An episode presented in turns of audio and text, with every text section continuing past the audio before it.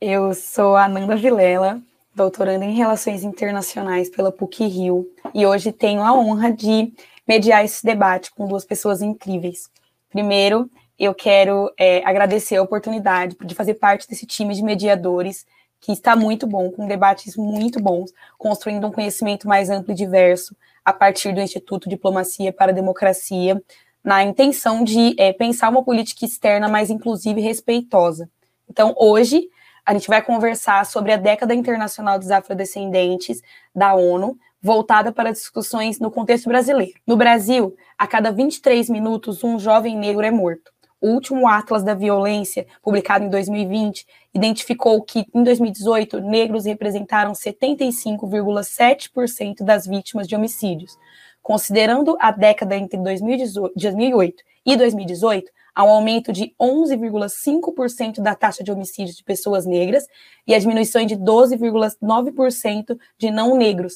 Essa situação nos coloca de frente a uma realidade de violência e morte perpetradas pelo Estado ou com o aval do Estado. Nesse sentido, e a favor da mitigação das desigualdades sociais e raciais que colocam povos negros nessas é, condições de vulnerabilidade e morte em todo o mundo, foi aprovado pela Assembleia Geral da ONU a Década Internacional de Afrodescendentes de 2015 a 2024, aprovada na Assembleia de 2013. A nossa intenção hoje, então, é elaborar ainda mais a discussão sobre a década afrodescendente em torno dos desafios e possibilidades para a política externa brasileira entendendo que esse ordenamento internacional pode impulsionar mudanças dentro do contexto jurídico brasileiro e principalmente do cumprimento dessas leis e proteção de povos negros no país. Então, eu tenho a honra de ter aqui ao meu lado duas pessoas incríveis, o professor Felipe Cordeiro, professor de curso de Relações Internacionais e Integração na Universidade Federal de Integração Latino-Americana, da especialização em Relações Internacionais Contemporâneas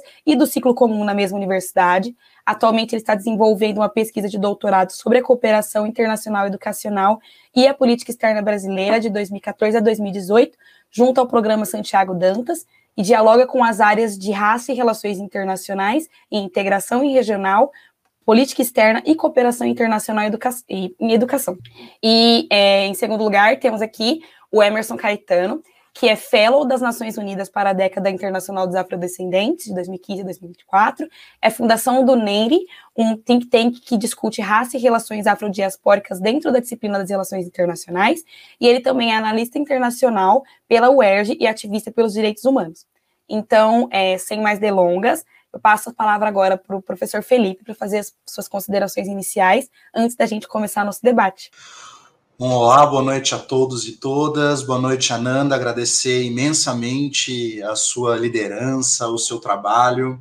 Dizer que é um grande orgulho estar é, tá aqui junto com você, com o Anderson e também é, muito consciente da responsabilidade que a gente tem nesse momento histórico. Né? Eu acho que você falou na sua apresentação de uma maneira muito importante sobre como a gente precisa discutir a diplomacia, a política externa e, de maneira mais ampla, as relações internacionais brasileiras a partir de um olhar mais inclusivo, participativo e, mais importante, né, que acho que reúne melhor o próprio lema, que é democrático. Né? A gente não tem como pensar em, uma, em um Brasil com uma diplomacia democrática ou com um país democrático sem que você tenha aí uma clareza é, muito objetiva dos desafios que estão na nossa sociedade, as profundas desigualdades presentes e de como isso se manifesta dentro uh, das relações internacionais, né?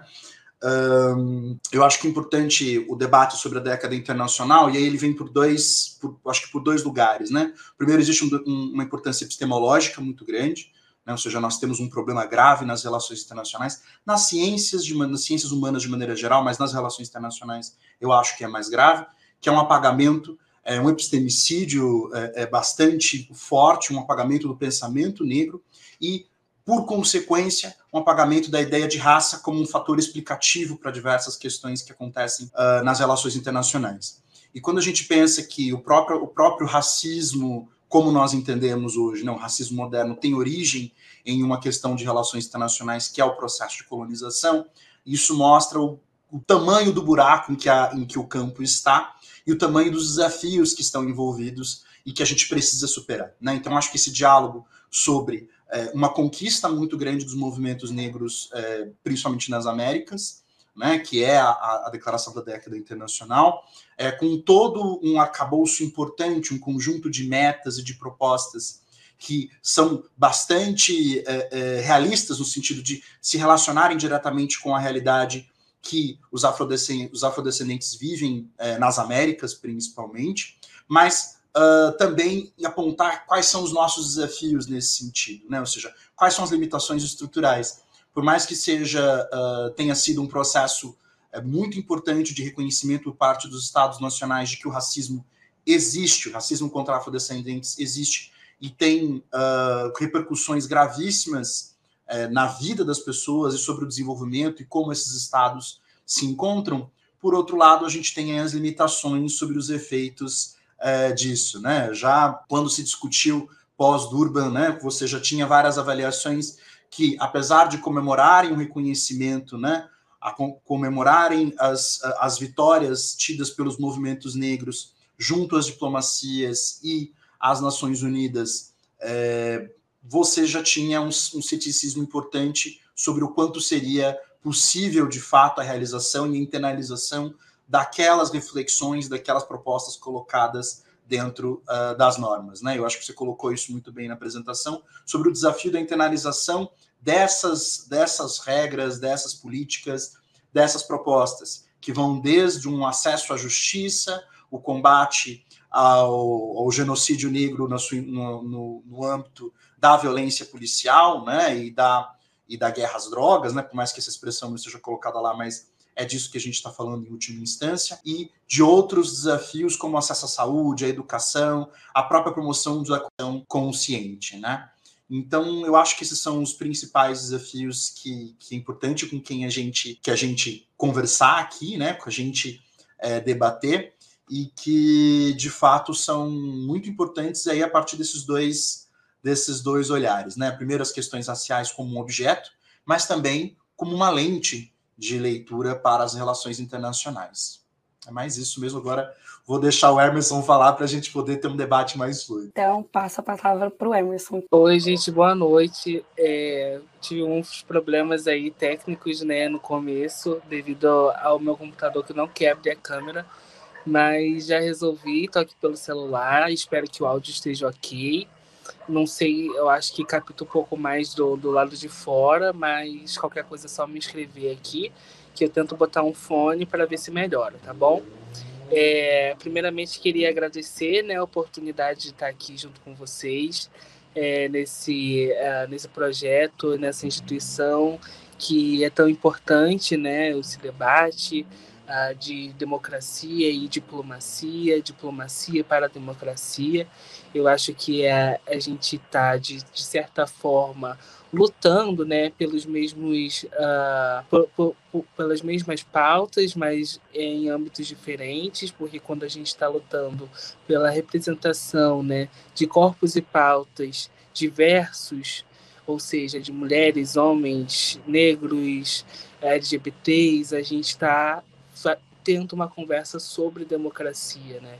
sobre é, representatividade é, igual de corpos e pautas, e não como é hoje né, a diplomacia, o corpo diplomático, o corpo político da nação brasileira, que é composta majoritariamente uh, por pessoas brancas e masculinizadas.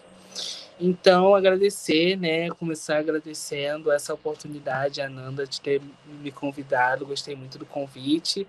É, eu sou fellow das Nações Unidas, né, para a década do afrodescendente. Eu vejo esse título como uma continuidade do que foi o trabalho, né, de nossos ancestrais, e de toda a luta negra que, que não vem de hoje, né, que vem de muito tempo, de, toda, de todo o trabalho braçal que me possibilitou hoje em dia falar em inglês e ter é, a possibilidade de estar falando em acadêmico, de uma forma acadêmica, para um público bem seletivo, e fazer também relações internacionais com base na raça, com base é, no, na promoção dos direitos humanos internacionais. Né? Então, primeiramente, gostaria de falar isso, né, que é Todo, toda essa possibilidade desse debate é, ela, ela vem de muito longe, ela veio aí né, dos nossos ancestrais que se organizaram politicamente para estar tá lá em, em Durban, né, nos anos 2000, para estar tá pautando aí uma série de problemas que o mundo não conhecia que o Brasil tinha, né? Porque é, é boa parte do, do, do, debate que eu quero fazer aqui é justamente esse aparato histórico, né, que o racismo institucional disse ao mundo, disse ao sistema internacional de que nós no Brasil não havíamos, não havíamos racismo, não havíamos é, desigualdade racial por uma questão de que havia uma democracia racial que sempre foi uma mentira. Então foi parte, né, desse do legado do movimento negro, de ir lá, de ir a Durban, ir à Conferência do Chile, ir à Conferência em, em Genebra e pautar, é, fala, discutir com americanos, com pessoas do mundo inteiro e falar que o que havia nas entrelinhas da política internacional era que existia de fato um racismo muito muito mal intencionado, muito encoberto, muito uh, normalizado e institucionalizado na política brasileira. Então, acho que para o começo, acho que seria maravilhoso a gente ter esse dado, né, de, de que tudo, tudo que a gente está discutindo aqui, ele tem um aparato histórico muito, muito maior do que a gente pensa e muito maior do que a gente imagina. E, e é isso, a, a Conferência de Durban está fazendo 20 anos agora, a gente tem essa década internacional do afrodescendente que também está se finalizando, acaba em 2025. E a grande pergunta que fica, né, como como que a gente consegue fazer valer essa década internacional do afrodescendente, né? Porque recentemente eu participei uh, do advocacy para a implementação do Fórum Permanente de Afrodescendentes e foi algo muito difícil, algo que foi é, que exigiu um trabalho muito árduo de diversas organizações da sociedade civil que estão atuando aí pelo fim do racismo mundo afora. Então, é, quão essa década internacional do afrodescendente é levada a sério frente é, na, in, na, nos fóruns internacionais, né? Quão essa, essa década internacional ela é levada a sério uh, no sistema internacional e nas relações intergo intergovernamentais e transnacionais. O que a gente pôde ver é que, na verdade, há uma tentativa de esvaziamento desse, dessa década, né? uma tentativa de banalização, de falar que essa década é desnecessária, que não houve muitas coisas propositivas para esse período que homenageia ou então é, traz aí um, um, um foco né, para a luta, o reconhecimento à luta do afrodescendente uh, que está aí em sua diáspora mundo afora, né? Então, é basicamente isso que eu queria falar para a apresentação. A gente se vê nas próximas perguntas. Muito obrigada, gente. Eu queria é, retomar uma, aqui a fala do Emerson e citar a Jurema Werneck, porque os nossos passos vêm de longe, né? E eu acredito que as falas iniciais de vocês dois tanto Felipe quanto do Emerson, nos coloca num momento para discutir raça dentro das relações internacionais. É importante destacar aqui que somos três pesquisadores negros dentro das relações internacionais, o que não é comum. Não é comum alunos negros, não é comum professores negros, nem nos mantermos no curso, seja por questões da universidade como um todo, ou seja por questões epistemológicas, né, do próprio curso de RI. Não é comum nas nossas formações em relações internacionais, nos cursos de política externa, vermos a raça como um fio condutor para as relações sociais ou para a construção dessas áreas de pesquisa e a prática nelas. Então, a gente percebe que é, tem uma abordagem muito voltada para uma pequena parcela da população, uma população que é minoritária em termos de quantidade, considerando no Brasil que temos é, 50, mais de 56% da população é negra, mas que é maioritária em termos de representação, que é a população branca. Então, nesse sentido, meu questionamento para iniciar essa conversa vai é, no caminho de entender como que a atenção à raça pode impulsionar mudanças dentro da política internacional, tendo como exemplo é, a década afrodescendente, né, que é o nosso tema aqui. Então, eu passo a palavra para o Felipe agora, mas essa pergunta vai para os dois.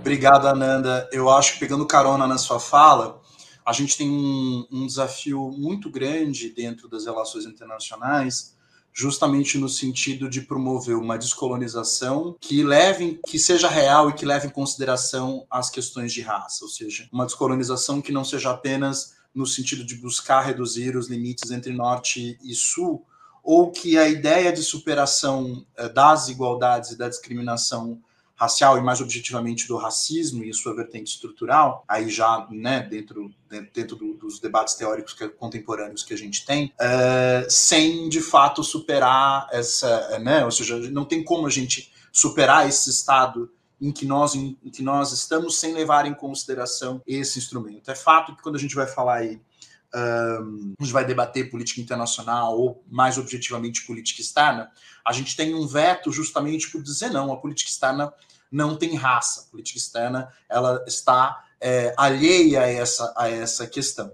E, de fato, ela está alheia justamente por ter raça e ser um instrumento é, da, de projeção da branquitude. Né? Eu acho que quando a gente pega lá desde Guerreiro Ramos falando sobre a construção de um país que se entende branco, apesar de ser negro, é, esse projeto em construção dessa intelectualidade branca do, século, do começo do século XX é, se, se realizou, né? Em um país que se projeta e se pensa como um país branco, apesar de não ser, né? E uh, na ilusão de, de alguma maneira, projetar uma política internacional que se equipare e que seja, de alguma forma, em algum momento, horizontal aos países brancos do norte. Ou seja, essa própria leitura da, da branquitude eh, brasileira, de se entender como branca e igual a, e próxima à branquitude europeia e norte-americana, leva justamente uma ilusão que vai ser instrumentada dentro da política externa. Né?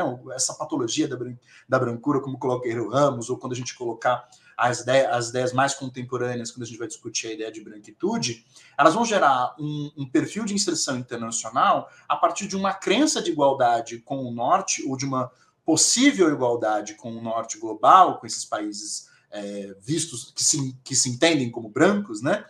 É, e relações hierárquicas com o Sul, né? ou seja, a construção de relações hierárquicas com os outros países da América Latina e com o continente africano de maneira mais ampla, né? seja aí por um completo desinteresse ou desconhecimento por parte da, da, das relações internacionais brasileiras, principalmente quando a gente fala do continente africano, né? e das suas múltiplas diversidades e dinâmicas, seja quando a gente fala mesmo de uma postura é, que alguns autores vão colocar como subimperialista, ou, uh, uh, ou dentro de outros arcabouços teóricos, como dilema da potência média, ou outras construções que tentam justamente evidenciar esse lugar que, a partir de um olhar geopolítico, geoestratégico, econômico, coloca o Brasil numa posição tida como intermediária entre o norte e os entre o norte e o sul, ou seja, um país do sul que se entende como no, estando no futuro no norte, mas que é, ao se enxergar como a partir de uma leitura de raça e se enxergar aí como um país branco, é, por mais que não o seja, é, e que teria uma relação de igualdade com o norte,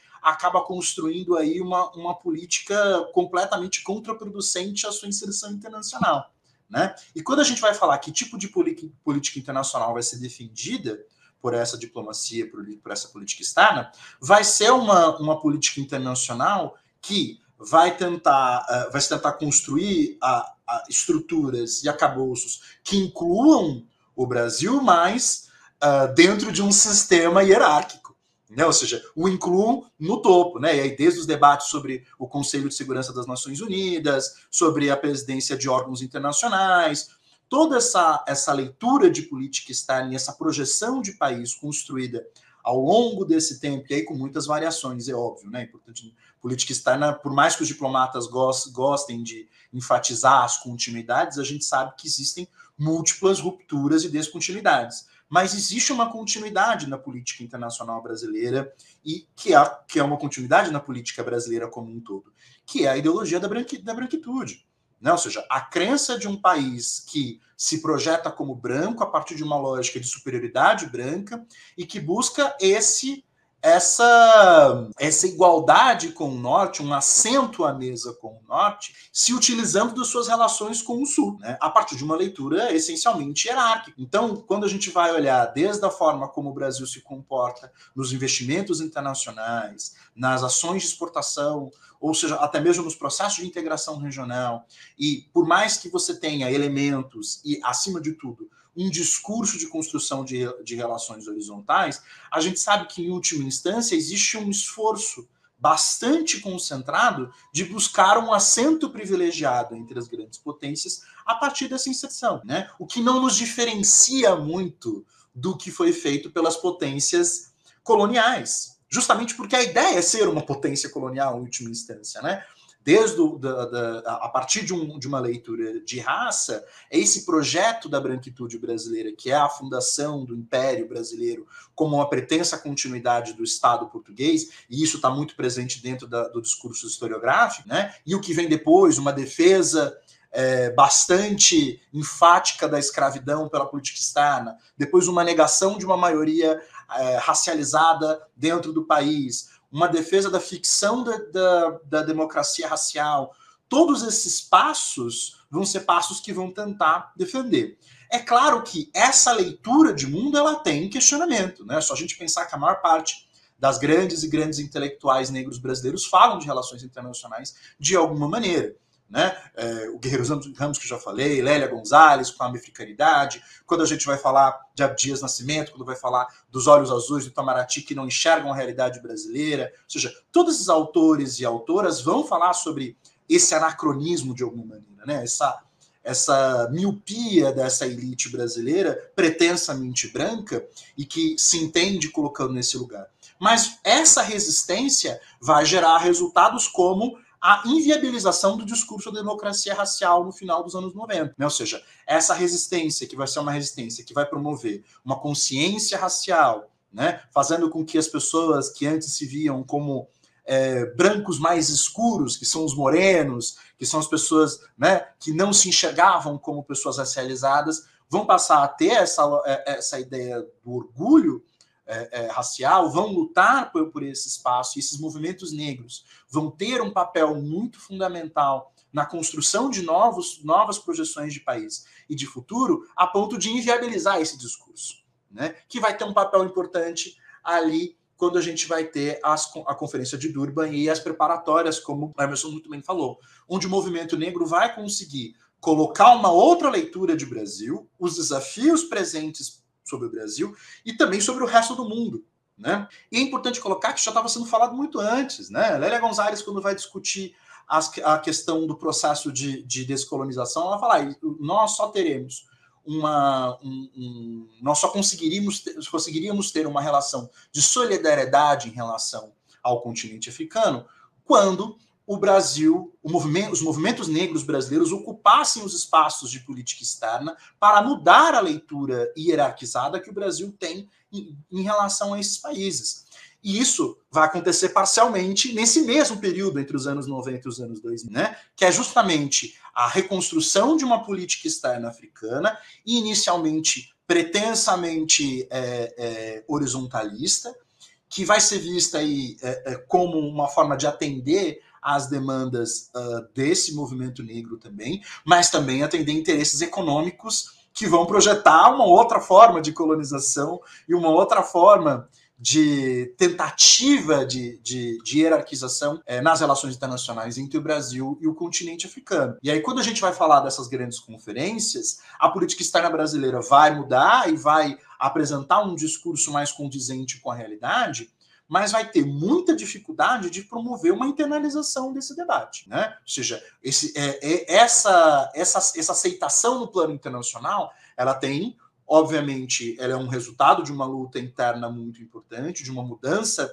interna muito importante, de uma mudança externa também, é importante a gente dizer que existe um papel muito importante de outros movimentos negros mundo afora que vão pautar essa questão e vão, inclusive, denunciar o que acontece no Brasil, né? Ou seja, olha, é, é, o que acontece no Peru, o que acontece na Colômbia, o que acontece nos Estados Unidos, de outras formas, claro, acontece no Brasil também. Então, essa demanda que vai se apresentar para que se, se construam elementos, instrumentos no plano das relações internacionais que reconheçam a existência do racismo, é, como a gente entende hoje, o racismo estrutural. Né? Ou seja, é que não é só a ideia do preconceito, né? muitas vezes as pessoas confundem, que é de fato estruturas socioeconômicas e políticas que propõem a exclusão de uma parte considerável da população exclusão de bens públicos, é, de, de, serviço, é, de serviços públicos, da segurança, da renda, do alimento das próprias condições de sobrevivência. É sobre isso que a década internacional está falando, é sobre isso que a Conferência de Durban falou. Né? A gente.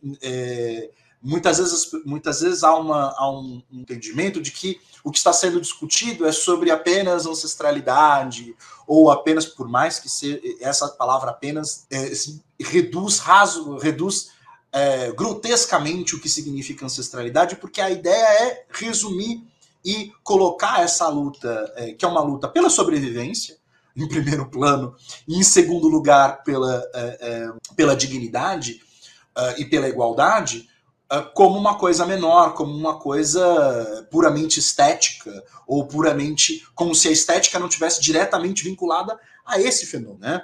Então, eu acho que boa parte dos intelectuais negros e negras conseguem, colocam esse aspecto como bastante, de, de uma forma bastante eficaz. Então, quando a gente vai ter a construção desse acabouço, você vai ter o reconhecimento de fato de que o racismo existe, de que o racismo é, é, é um problema grave para os, para os afrodescendentes, em especial no continente, no continente americano, mas é, o que vem a partir daí é que esse reconhecimento vai ser mais um, uma vitória importante, mas mais um instrumento de luta dos movimentos negros. Porque os estados não vão internalizar e não vão reconhecer esses problemas de cara, né? Então, eu vou pa pausar por aqui. Eu quero ouvir um pouco o Emerson sobre as impressões que ele tem sobre isso, para a gente poder dialogar um pouquinho mais. Então, eu passo a palavra para o Emerson agora. Maravilhoso, muito boa contribuição, Felipe. É, então, eu acho que o que eu tinha, o que eu tenho para falar, né, sobre essa questão da, da, da branquidade da política externa brasileira e da política externa, da análise de política externa em geral, né, é porque a nossa, a nossa área de atuação, a nossa área de pensamento, a princípio, né, as relações internacionais, ela é fruto da ciência política, né? A ciência política é que faz a manutenção do, do racismo estrutural que a gente conhece é, em sua é, a, do, do, que é o racismo estrutural, né? do que é a estrutura racista operando dentro da política brasileira e dentro da política internacional. Então, eu acho que parte muito dessa ideia de negação de, de como que o pensamento cientista político ele é muito embranquecido e muito masculinizado também, né? Porque se a gente for observar, existe uma negação macroeconômica e macropolítica uh, ao corpo africano, aos descendentes de, de, eh, de África, é, a tudo que vem né, do continente africano. Então, acho que, para começo de conversa, existe aí uma, uma conspiração né, estrutural que, que, que nega a, a humanidade do africano. Uh, tanto é que a gente tem inúmeros problemas né, é, em relação aos refugiados uh, africanos no Brasil e no mundo, que são os refugiados que mais sofrem perseguição e violência, né? Então, para não perder um pouco da, do fio da meada, né, da pergunta, eu acho também que é muito, muito pertinente a gente pautar de que a maioria do, dos estudantes, o perfil do estudante de relações internacionais, ele é um perfil muito branco, né? Ele é um perfil que ainda está discutindo muito o status quo, ainda está discutindo muito as vertentes tradicionais, americanizadas do, da, das relações internacionais. E essa vertente, ela tem, de, ela é de um cunho muito racista, de um cunho muito separatista e que não considera violência da forma como ela deve ser considerada, né? A, a violência no, no, no micropoder, a violência no micro, violência subjetiva. E aí, falando um pouco dessa subjetividade, né, que é uma pauta que eu uh, me formei muito uh, durante meu estudo sobre a, a, a questão o movimento, o pensamento feminista, né, dentro da, das relações internacionais, que é você enxergar as relações internacionais e a política externa numa microlenses, né? uma lente micro, de, de ver como que é o sofrimento da, da, das, das minorias, elas também afetam de alguma forma o, a, a, política internacional, né? Então é muito importante que a gente coloque que a raça ela interfira, ela interfere nas relações internacionais. Inclusive a, a, a foi, foi a partir de um, um, uma relação antagônica entre raças é que as relações internacionais ganham corpo, né?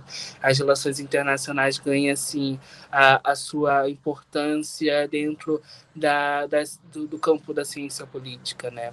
Então, uh, o, o, Felipe citou também, né, o Abdias do Nascimento, eu estou com o livro dele aqui em mãos, é, e aí ele citou que, o que o, o olho azul do, do, Itamaraty, é a nossa Bíblia, né? Nossa Bíblia. O que o olho azul do Itamaraty não vê, não enxerga, é, não enxerga o negro né, na sociedade brasileira. É justamente esse lugar, né, esse lugar do privilégio branco de estar pautando o que é o Brasil, é uma disputa que a gente precisa fazer, sim, é uma disputa que só assim a gente vai conseguir né, ter um, um tipo de debate honesto sobre o continente africano, sobre o que é ser negro uh, num, num, num mundo globalizado. Então, acho que é fundamental, né? essa, essa leitura para todo estudante de relações internacionais que quer desenvolver aí um pensamento crítico sobre, sobre a nossa disciplina. E, e, e, é isso. Acho que o sonho do Abdias do Nascimento é que é ver diplomatas, muitos diplomatas negros com senso crítico, né? Porque ele, ele faz essa denúncia a, a, a, a política externa é ainda muito colonialista, que, que tem aí os seus, uh, os seu, as suas raízes nos regime, no regime salazar, salazarista português, né? nos regimes uh, militaristas e, e, tudo, tudo que é defendido aí pela pelo pensamento da direita política. Né? Então, acho que, que ler Abdias de Nascimento é muito importante para a gente descolonializar e pensar num Brasil que, de fato, uh, tem, é, te, tem um posicionamento muito colonial ainda, né? um posicionamento frente à comunidade internacional muito colonial. Então, é isso. Vamos, vou deixar para falar mais nas próximas perguntas. Agora, é, vocês estavam falando sobre isso do campo, e eu fico pensando no início mesmo do campo das relações internacionais, e uma curiosidade sobre isso é que ele começou com as discussões raciais, né? A revista mais famosa em RI, a Foreign Affairs, era uma revista sobre discussão de raça, e isso não está no site da Foreign Affairs. É uma história completamente apagada.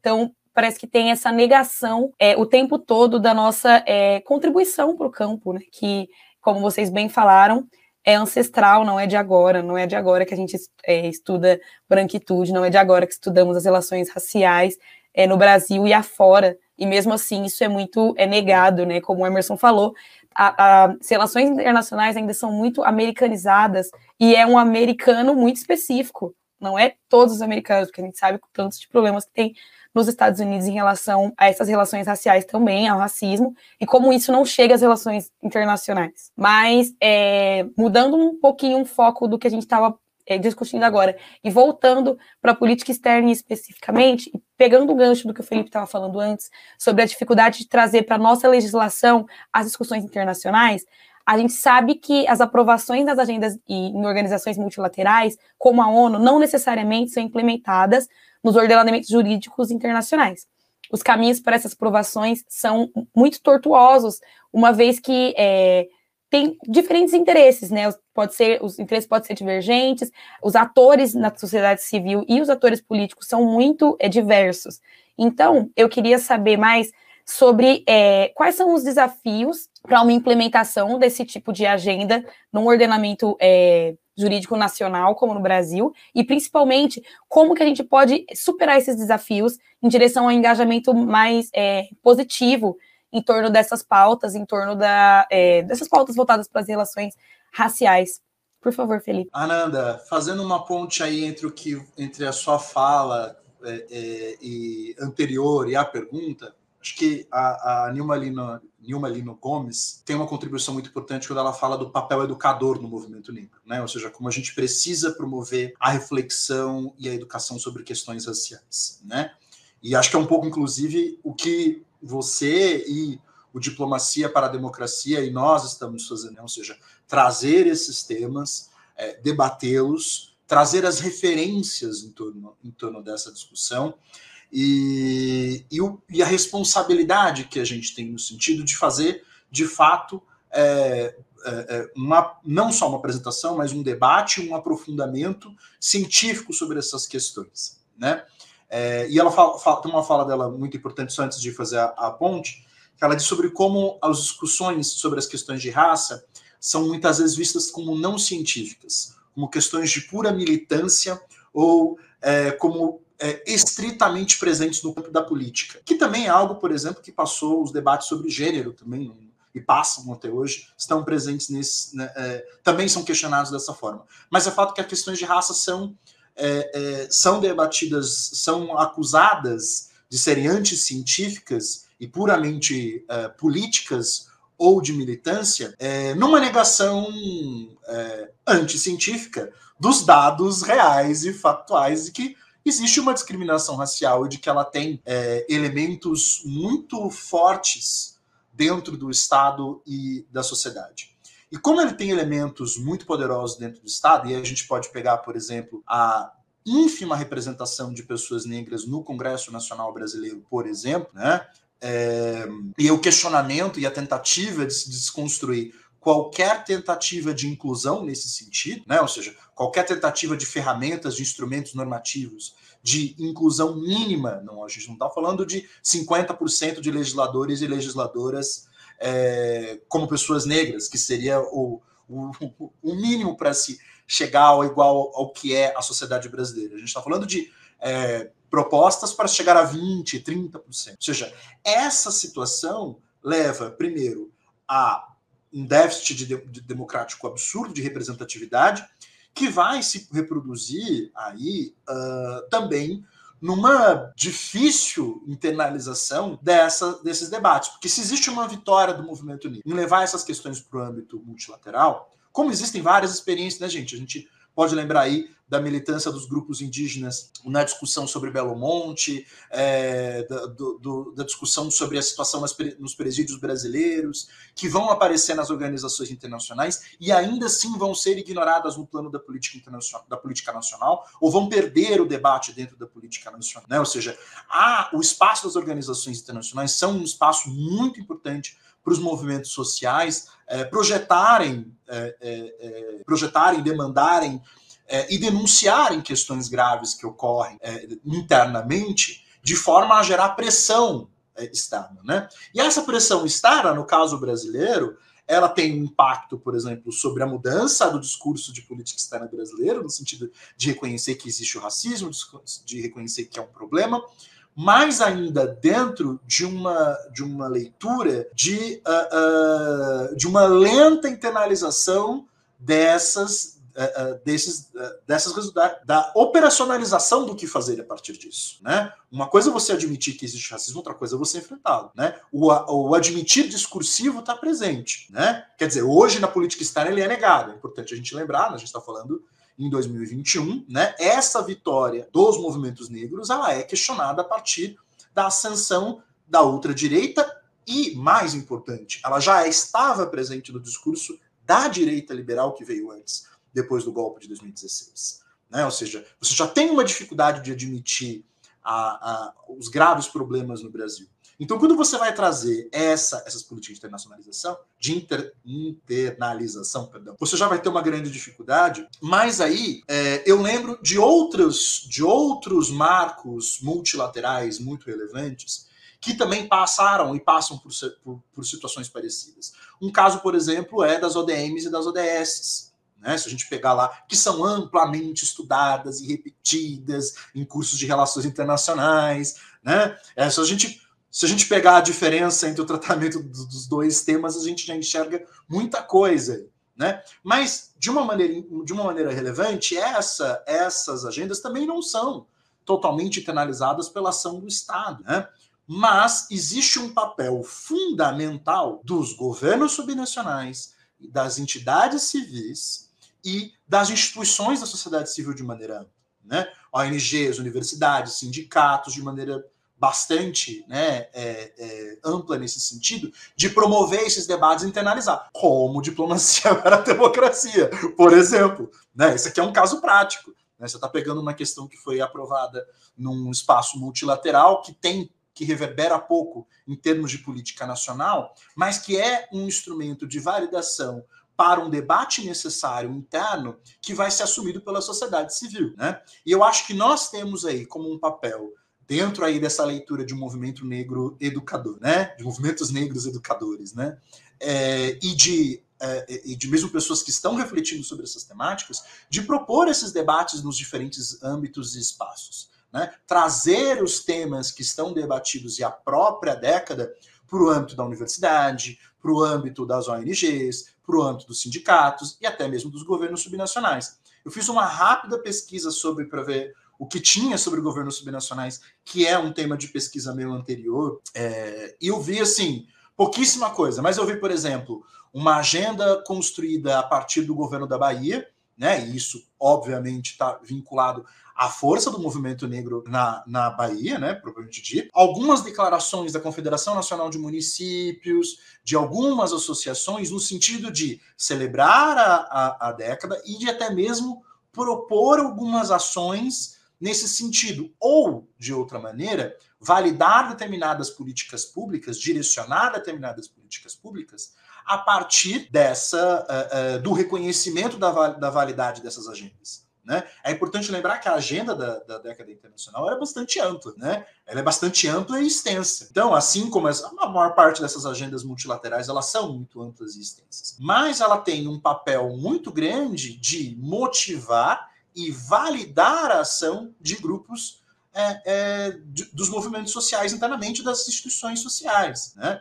Eu, é, na minha humilde opinião, eu acho que de fato esse é o, é o caminho no momento, né? É, no contexto histórico em que a gente está. Né? É, acho ainda muito difícil, posso ser, posso estar sendo pessimista, mas que mesmo em, go, em um governo progressista é, depois do governo Bolsonaro, que não é uma certeza, é uma dúvida, a gente sabe que o governo Bolsonaro vai acabar. A gente não sabe nem como nem, nem quando. E a gente também não sabe o que vem depois. E a gente não sabe também é, o quanto vai durar, né? Esse depois. Então, dentro dessa perspectiva, eu acho que a gente tem um papel muito importante, e aí, mais uma vez, eu aplaudo a Diplomacia para a Democracia e você, e, e você Ananda, de trazer esse debate sobre, de, sobre a década internacional para os diferentes espaços.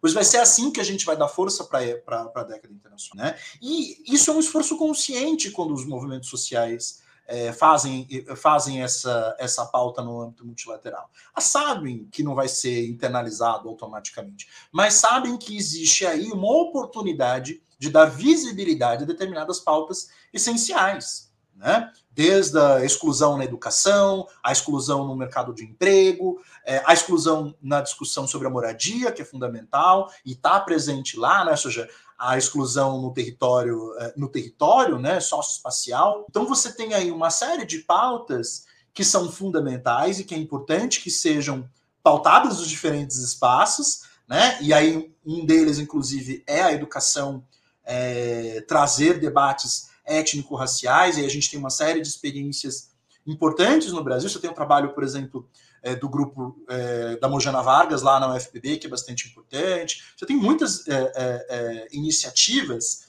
que caminham nesse sentido, né, e que são importantes serem replicadas e discutidas, e que são validadas por esse espaço multilateral. Né? É importante lembrar que é, nada disso é colocado lá sem, sem, sem briga.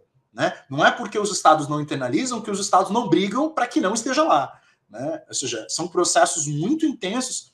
Para quem eu recomendo a, a entrevista da Edna Holland, que foi a, a, a relatora da conferência de Durban, que está lá no, no, no, uh, nos arquivos da, da, da, FGV, e ela também falou aqui no Diplomacia para a Democracia, que mostra muito isso. A luta que é para fazer essas pautas estarem presentes no, no plano multilateral. Né? O, o esforço político, o esforço de negociação necessário, né, para se chegar a esses espaços, para se chegar a essas conquistas, né? Mas aí eu acho que como como bem disse a Sueli Carneiro no pós Durban, a gente sabe e deve desconfiar sempre dos resultados dessas discussões nas Nações Unidas, mas celebrá-los mesmo assim, né? Então eu, eu, coloco dessa forma. É uma vitória muito, são, é uma vitória muito importante porque ajuda a, a luta internamente, né? Mas não resolve o problema justamente porque você tem é, uma estrutura de hierarquia social racista muito bem estruturada e muito bem construída, especialmente no Brasil, na boa parte dos países, para não dizer todos, mas enfim, a gente nunca diz todos, né? Na grande maioria dos países é, é, onde, onde você tem é, contingentes significativos de afrodescendentes, especialmente no continente americano, é, essa exclusão está presente, essas questões que estão colocadas ali no, no, no, no, plano de ação e nos diferentes documentos referentes à década estão presentes, né? É, e você tem, inclusive, né, a internalização por parte da, da OEA, desse debate, enfim, tem várias aí outras iniciativas. Mas uh, os avanços são pequenos, porque você tem uma exclusão econômica, o que reduz a pressão que se pode fazer no plano político, uma exclusão política de representatividade bastante grande, e um desconhecimento uh, promovido como projeto político, né? É importante lembrar o desconhecimento sobre a questão racial. Ela é um projeto político, ela é um, um projeto de poder e de educação, né? Colocado no, uh, uh, no Brasil, enfim. Né? Uh, só lembrar que a gente não tem a experiência de universidades negras, né? Pouquíssimas, tem uma, duas iniciativas nesse sentido e, e, justamente coloca as dificuldades de você colocar esse plano em ação. Isso quer dizer que nada mudou? Não, muita coisa. Né? A política de cotas, que veio mais ou menos na mesma época, e os seus desdobramentos, que até hoje geram tensões, é, e muitas tensões, uh, é um exemplo. Né? Mas é importante colocar que a, a cota é só o começo, né? que a cota é o mínimo. Na verdade, a cota é o menos que o mínimo de política de inclusão em termos uh, de educação, né, especialmente educação superior. Mas, enfim, era mais ou menos por aí que eu vejo essa questão da internalização dessas normas construídas aí no âmbito da década internacional, no âmbito nacional. Né? Meio triste, mas enfim, é o que a gente tem para hoje. É importante a gente encarar essa realidade. Nossa, a sua resposta foi muito no sentido da pergunta que eu queria fazer para o Emerson também, porque a gente, é, considerando esse insulamento do Itamaraty em torno da construção da política externa brasileira, eu queria pensar a participação dos movimentos da sociedade civil nessa construção de novas agendas ou da implementação de agendas. A gente vê agora nesse governo que não só é um insolamento do Itamaraty, como uma omissão do ministério em torno dessas pautas, né? Parece que elas simplesmente não existem. Então, a minha pergunta é, é pensando nessas agendas, nessas agendas internacionais como um certo poder de barganha para esses é, movimentos na reivindicação de direitos. Então, é, como que esses movimentos sociais ou grupos ou centros de pesquisa, como o NEIRI, né, que o Emerson participa, podem contribuir para a ampliação de direitos de povos negros e na, na ampliação dessa é, plataforma para pressionar a implementação dessas agendas no Brasil. Como a gente pode pensar a política externa apoiando esses movimentos locais e esses é, grupos de pesquisa locais que têm potencialidade de alcançar um âmbito global. Então, por favor, Emerson. É isso. É, acho que o, a parte, a parte da, da fala do Felipe que diz que, que cita né, Sueli Carneiro, que ela diz que é muito importante né, a gente ter essa, essa, esse contato com esses órgãos como as Nações Unidas, com instituições de alto escalão, uh, ah, para pautar questões raciais, mas automaticamente esse esse acontecimento e esse reconhecimento ele não resolve o problema do negro em diáspora, não resolve o problema do africano em diáspora e da África também. Então eu acho que é, é, muito, parte muito do nós por nós, parte muito da questão de, de como que os movimentos sociais e a sociedade civil está pautando a raça é, e está deixando com que essa onda a, de, de, debate racial ela não se esvazie, ela não seja em vão, que isso se perpetue né, nas próximas décadas, nas, pró, na, nas próximas gerações, porque é um problema que, de fato, é, exige é, uma visão muito a longo prazo né, para que haja uma resolução desses problemas. Então, é nesse momento que a gente se preocupa, enquanto fundador do NEIRE, né, enquanto ativista e defensor dos direitos humanos, e que está envolvido né, uh, com, com as Nações Unidas para a implementação dessa década internacional do afrodescendente, é justamente que existe uma, uh, uma um tensionamento ainda muito forte por parte do, da, da, da sociedade internacional em colocar as pautas raciais como uh, pautas urgentes, pautas que, que são caríssimas né, para o bom funcionamento aí da paz mundial, para a paz internacional. E, e como, como eu disse no início, né, a gente está enfrentando uma série de dificuldades para fazer valer essa década internacional, porque os Estados-partes simplesmente não reconhecem e não querem reconhecer mais, uh, mais órgãos uh, deliberativos que pautem raça. A gente teve uma, uma dificuldade muito séria, porque a gente, uh, o pessoal que estava no, no advocacy da, da, do Fórum Permanente, pautou muito o Fórum Permanente dos Indígenas, que já existe há algum tempo, e, e e, e, e, a outra parte, né, a parte do, dos tomadores de decisões, falava: mas vocês já têm a década internacional, vocês já têm a sessão antirracial do, do, do Alto Comissariado das Nações Unidas pelos Direitos Humanos. Para que, que vai precisar de mais um fórum? Né? Então, existe um tensionamento muito forte, existe uma, é, essa falta de, de vontade de enxergar do olho azul, né? Uh, que a gente precisa de fóruns deliberativos, que a gente precisa ainda mais de aparatos institucionais para que, de, de fato, aconteça mudanças sociais, né? Então, parte muito dessa questão do movimento negro, de ter consolidado junto à organização política e, e, e a esse entendimento de luta ancestral, né? De lutar para desconstruir essa narrativa no Brasil de que eh, não existe racismo, de que o racismo uh, existe para fora, mas aqui dentro do Brasil existe uma democracia racial. Então, até eh, a década, a, a, a Constituição de 80, era muito comum né, no Brasil, uh, o Brasil ser reconhecido como, como esse país de, é, que é é, que tem uma democracia racial, mas essa democracia nunca existiu, né, de fato. E aí existe é, muitos relatos que eu pude ouvir de ativistas da, da época que participaram de Durban, que, que, que organizaram aí o movimento negro unificado, uh, que organizaram as lutas antirracistas uh, para que a gente houvesse aí uma série de reconhecimentos, uma série de, de conquistas né, sociais eles é, é simplesmente uma pauta de uh, uma pauta que, que, que, é como até hoje é, né? Que a gente precisa estar o tempo inteiro discutindo, o tempo todo debatendo, junto aos foros uh, de, de tomada de decisão política. Então, uh, por, é, porque é isso, né? Acho que teve, teve uma, uma força institucional também de quando a Unesco reconheceu uh, que o Brasil não tinha, uh, não tinha racismo, que, o, que, que a Unesco vendeu o Brasil como uma, uma nação de modelo de democracia racial e foi parte do legado do, do, do movimento negro que a gente desconstruísse essa verdade junto aos organismos internacionais e nacionais também, né?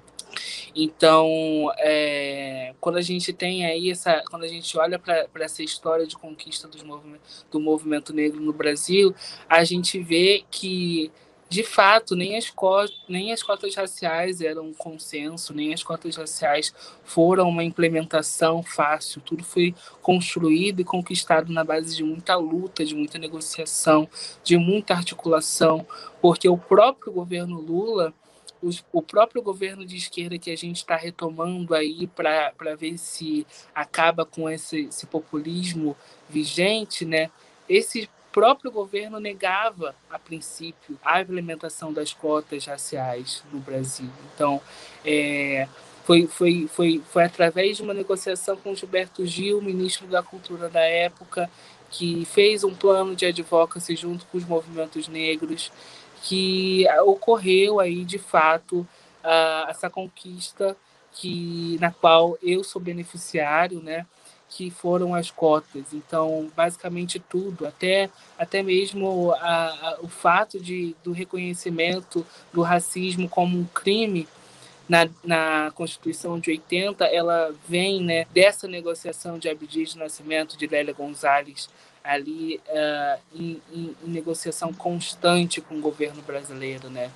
É, e é isso até hoje, isso, isso a gente precisa fazer até hoje, quando a gente coloca aí uma série de pautas e atrasos que a gente está vendo uh, nesse governo do Bolsonaro, né?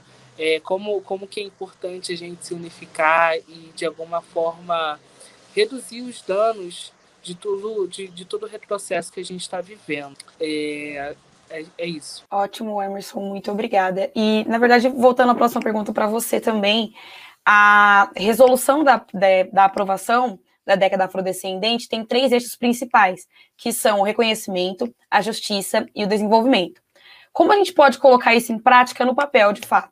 Porque são três eixos muito amplos, como é, vocês vieram falando, né, antes, e que é, apresenta muitas possibilidades, mas são tantas possibilidades que a gente até fica perdido, né? O que, o que é uma prioridade no momento dentro dessas oportunidades.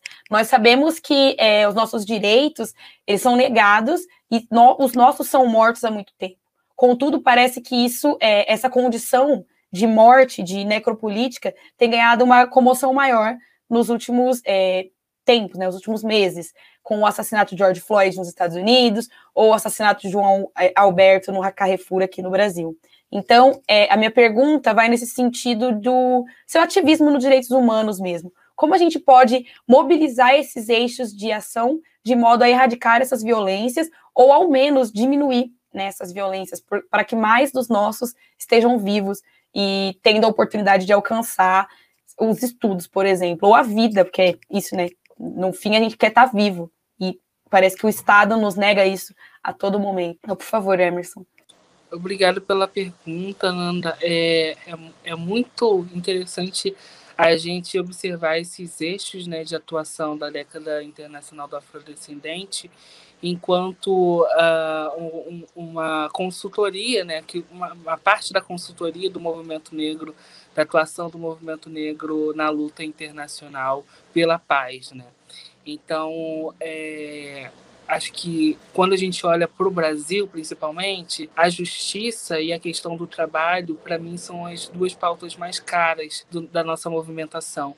Porque sem, sem trabalho a gente não, não consegue se desenvolver economicamente e politicamente, né? E sem trabalho a gente também não consegue reconhecimento uh, sobre aquilo que a gente tem é, talento de fazer. Então é uma é uma pauta histórica do movimento negro brasileiro de fazer com que homens e mulheres negras tenham trabalho, tenham remuneração coerente, né?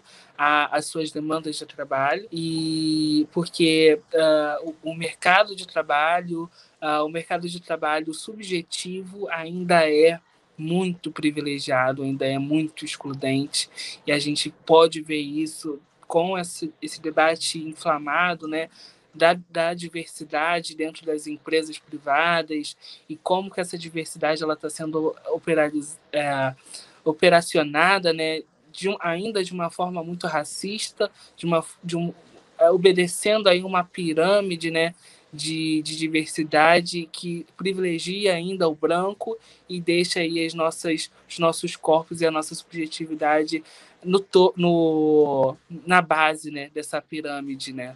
Porque é, é, muito comum que, que a gente veja que essa diversidade ela está priorizando mulheres brancas, ela está priorizando LGBTs brancos, mas quando a gente vê o índice de empregabilidade de pessoas negras, homens e mulheres negras, LGBTs negros, ainda é muito baixo. Então, é uma questão de justiça que está atrelada à questão de trabalho também. É... Justiça é isso, né? Justiça é você ter a sua bicicleta confundida com, com uma bicicleta roubada e descobrirem quem foi o ladrão da bicicleta roubada, mas ainda assim esse ladrão que era branco é, não sofrer nada e você sofrer uma série de ataques por parte desse sistema da branquitude que opera justamente para que não haja justiça para pessoas negras, para que não haja justiça plena, né? Justiça plena. É, então, esse, esse sistema que é um sistema cultural da branquitude que quer fazer a manutenção dos, dos seus iguais, ele está em funcionamento e ele é uma bolha, é uma bolha que não se quebra, uma bolha que é difícil de penetrar e, e é isso. Acho que a questão é a gente fazer também a nossa a gente fazer o nosso movimento unificado para furar essa bolha, né? Essas bolhas institucionais que são injustas, que, que não dão reconhecimento e que nos negam desenvolvimento social e econômico. Então, é muito nessa questão né, do, do que o Foucault fala também. Né? O micropoder ele, ele também influencia, ele também é um poder que se junto, ele forma um poder maior, né? Então é, é muito pela questão disso que o Neire surge, sabe? É, eu, eu quando, quando era um estu, estudante de graduação, eu via meus professores com, com uma fala muito provocativa, por eu ser essa pessoa é, militante, ativista, e muitas das vezes eu, eu fazia né, essa, essa, essa, esse papel de ir lá e corrigir, e falar que não era bem assim que se tratava de África, de falar que não é bem assim que a gente, a gente discute relações internacionais desrespeitando né, uma minoria ética, étnica, que é uma maioria, né, na verdade, então, foi muito a partir disso que eu comecei a, a falar: não, eu preciso me organizar institucionalmente para que haja, para que o, o, debate da raça dentro das relações internacionais não se esvazie, não seja um negócio uh, uh, que, que fique somente numa discussão, um recorte dentro de sala de aula. Então, foi por isso que a gente começou a se organizar, fazer grupo de estudo, uh, fazer debates interdisciplinares, né? Porque é isso, é o micropoder operando contra o, o poder bruto que ainda é muito racista. Então, acho que esse exemplo de, de, de, uh, de da, da, minha vivência na UERJ, né, enquanto estudante cotista da UERJ, que é a universidade mais preta uh, do, do Rio de Janeiro, e também uh, que, que dá para perceber né, o, como é desigual os estudantes de relações internacionais, por exemplo, o perfil do estudante de relações internacionais, o perfil do estudante de ciências sociais, por exemplo, porque existe ainda muita fraude de cotas, né? Então, é, essa, essa, essa questão toda, toda, toda essa complexidade da, das questões raciais, eu, eu quis dar essa resposta fundando o NEIRE. E hoje em dia o NEIRE não é só, né? É, não é só da UERJ, não apenas só na UERJ, a gente tem pessoas que são de outras instituições e a ideia é fazer justamente um, um, um clube nosso, né? um clube de pensadores uh, negros de relações internacionais que querem fazer debates que apontam uh, ah, para fora da, do, do, escopo estatal e da política externa, porque existe toda uma configuração por trás né, do debate das relações internacionais que acaba tipo, por ficar muito afunilado por seguir né, essa agenda tradicional das relações internacionais. Então, eu acho que, voltando aqui para a pergunta, como a gente diminui né, os impactos do racismo e como a gente é, como a gente sintetiza né, a nossa luta pelo fim do, do, da desigualdade racial, eu acho que é isso, a gente se organizando, a gente pautando, a gente é, não deixando com que as práticas da branquitude influencie nosso método de trabalho, nosso método de, de fazer relações internacionais e pensar relações internacionais. Ótimo, Emerson, muito obrigada. Você começou falando na sua fala sobre é, paz, né? E eu fiquei pensando como a agenda de paz é muito cara para as relações internacionais, mas a gente não vê essa paz na vida dos povos negros ao redor do mundo, na verdade, né, dentro do campo. Como dizia aquele cartaz que ficou famosíssimo na, nas manifestações contra a violência policial nos Estados Unidos, No Justice, No Peace que é sem justiça, sem paz, mas quando essa justiça vai ser a favor das nossas vidas? Quando que ela é, vai ser pelas nossas vidas, né? Que é uma justiça que não nos alcança, que nos exclui o tempo todo, e esse é, inclusive, um dos eixos principais da década e que a gente percebe, né, das dificuldades de implementação de uma justiça de paz, de uma justiça de vida para povos negros. E pensando em outro eixo que também é edificante desse, desse plano de ação para a década do década afrodescendente, é o eixo do desenvolvimento, que é muito caro para as agendas internacionais, né, para as discussões multilaterais e a preocupação dos, dos negociadores nessas mesas de negociação. A educação se mostra como um caminho-chave para promover essas mudanças na sociedade que são pautadas nessas mesas. Então, eu percebo que há um interesse em centralizar a educação nessas discussões. Mas, mais uma vez, a gente não consegue vislumbrar algumas ações nesse campo em relação às relações ah, é, raciais. Na verdade, aqui no Brasil, a gente tem a Lei é, 10.639, né, é, pensando a educação para... É, pensando a cultura é, afrodescendente, pensando a, a, a, contribuição da cultura afrodescendente para a edificação do Brasil, inclusive, enquanto país, enquanto Estado, mas ela não é implementada, na verdade, né? A lei eh, já tem alguns anos e tem certa dificuldade de colocar isso em prática dentro da sala de aula mesmo, para além de é, conversas, né? Então, nesse caminho, considerando a sua pesquisa, Felipe, em torno da cooperação internacional educacional, como que a gente poderia pensar caminhos possíveis para diminuir a desigualdade educacional de povos negros de forma é, global? E como que a gente poderia pensar essa pauta para além dessas medidas isoladas em algumas escolas ou em algumas universidades? Então, por favor. Ananda sabe que eu sofri bastante quando eu li essa pergunta. por, dois, por dois motivos. Primeiro que ela, ela me remonta é, ao momento que eu estive do outro lado do balcão como, como gestor universitário, que também foi o, o, o propulsor. É, eu fui brevemente, durante um ano, gestor de relações internacionais na Unil, né? E que também foi o propulsor para minha pesquisa, né? Foi o que me levou para minha pesquisa.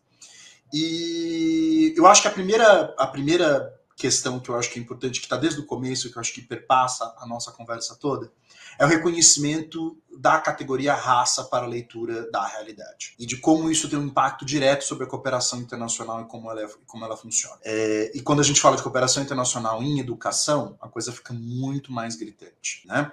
porque as pessoas têm classe, gênero e raça, né? E nacionalidade, e, e, e, enfim. E a gente pode fazer uma série de outras categorizações, mas a gente sabe que uh, a racialidade dessas da cooperação internacional ela é negada e no campo da educação. E isso tem uma série de motivos. Primeiro, óbvia é, invisibilização da questão racial e a negação da questão racial, mas também o fato de uh, quando você imagina um, a, a prática da cooperação internacional em educação, dificilmente você imagina uma pessoa negra fazendo, é, assumindo o processo, né? E quando você imagina em um intercambista, por exemplo, muito raramente você pensa uma pessoa no processo, né? Então quem você imagina é uma pessoa branca de classe média, né? Quando a gente está falando de Brasil. Então quando a gente vai, quando eu, eu cheguei, eu, eu vou fazer bem rapidamente assim, o meu choque inicial que me levou para essa pesquisa. Quando eu cheguei no lugar onde, onde, no lugar que eu ocupei, tinha alguns papéis na mesa problemáticos. Um deles, é que era o mais grave, inclusive foi o porquê eu fui parar nesse lugar, nesse, naquele contexto histórico, dizia aí a uma quantidade gigantesca de recursos para auxílio estudantil para estudantes estrangeiros parado uh, por disputa burocrática. Então, que, e, e, só que esse estudante estrangeiro ele tem raça, ele tem classe, ele tem gênero. Né? E quando você vai olhar a partir de uma leitura de raça, você vai ver que essa disputa burocrática tinha um elemento de reproduzir a exclusão dessa população dentro da universidade. Né? Uh, uma segunda questão que eu, que eu encontrei logo de cara foi uma, uma demanda da, do, dos, da comunidade haitiana da UNILA de fazer mais processos seletivos é, para os haitianos. E aí eu descobri que esses processos seletivos dependiam da boa vontade dos gestores, ou seja, eles eram não eram regulares, não tudo acontecia a partir da vontade, né? enquanto os outros grupos não, não tinham, outras nacionalidades não enfrentavam a mesma questão.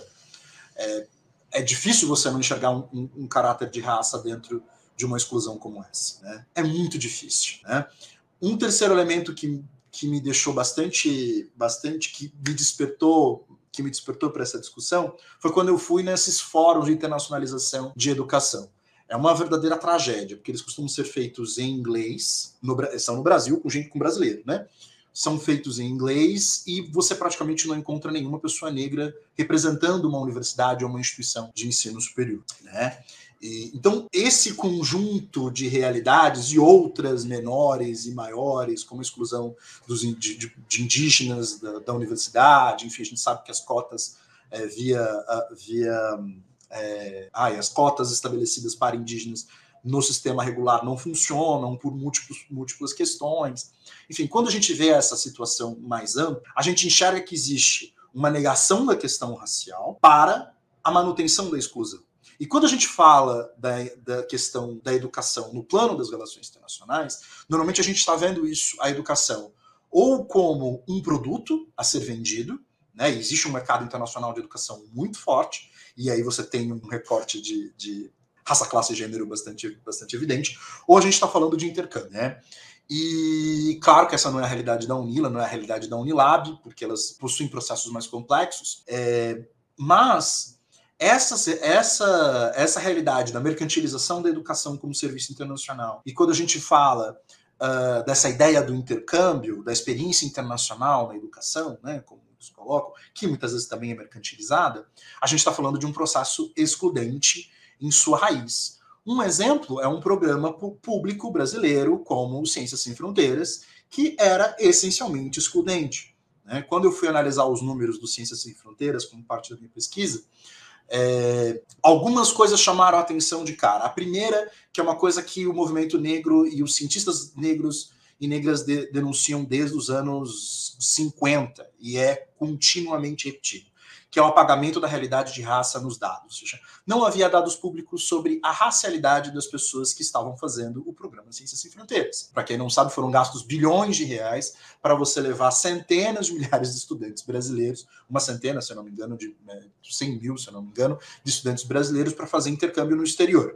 É, recursos públicos bancados pelo governo federal durante o governo Dilma. E, e esses estudantes tinham um, um determinado campo de, de determinados campos de, de, de científico, não tinha estudantes de humanas, era é, biológicas, agrárias uh, uh, e, e, engenharias, principalmente, medicina, né?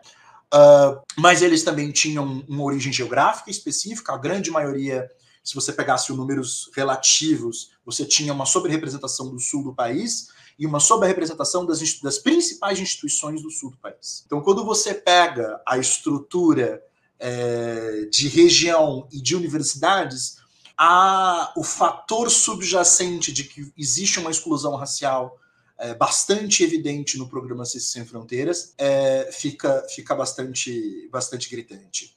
E a resposta que foi dada a uma reivindicação do, do, do, do movimento negro, é, lembrando que mais ou menos no mesmo contexto né, da, da instalação das cotas raciais, sobre a exclusão racial que havia nesse, nesse exclusão racial por se negar a, a discutir a questão, né? Em nenhum momento estava escrito, ah, pessoas negras não são permitidas. Não, era um programa gratuito, mas que a sua estrutura e a forma como ele foi feito era essencialmente excludente. Né?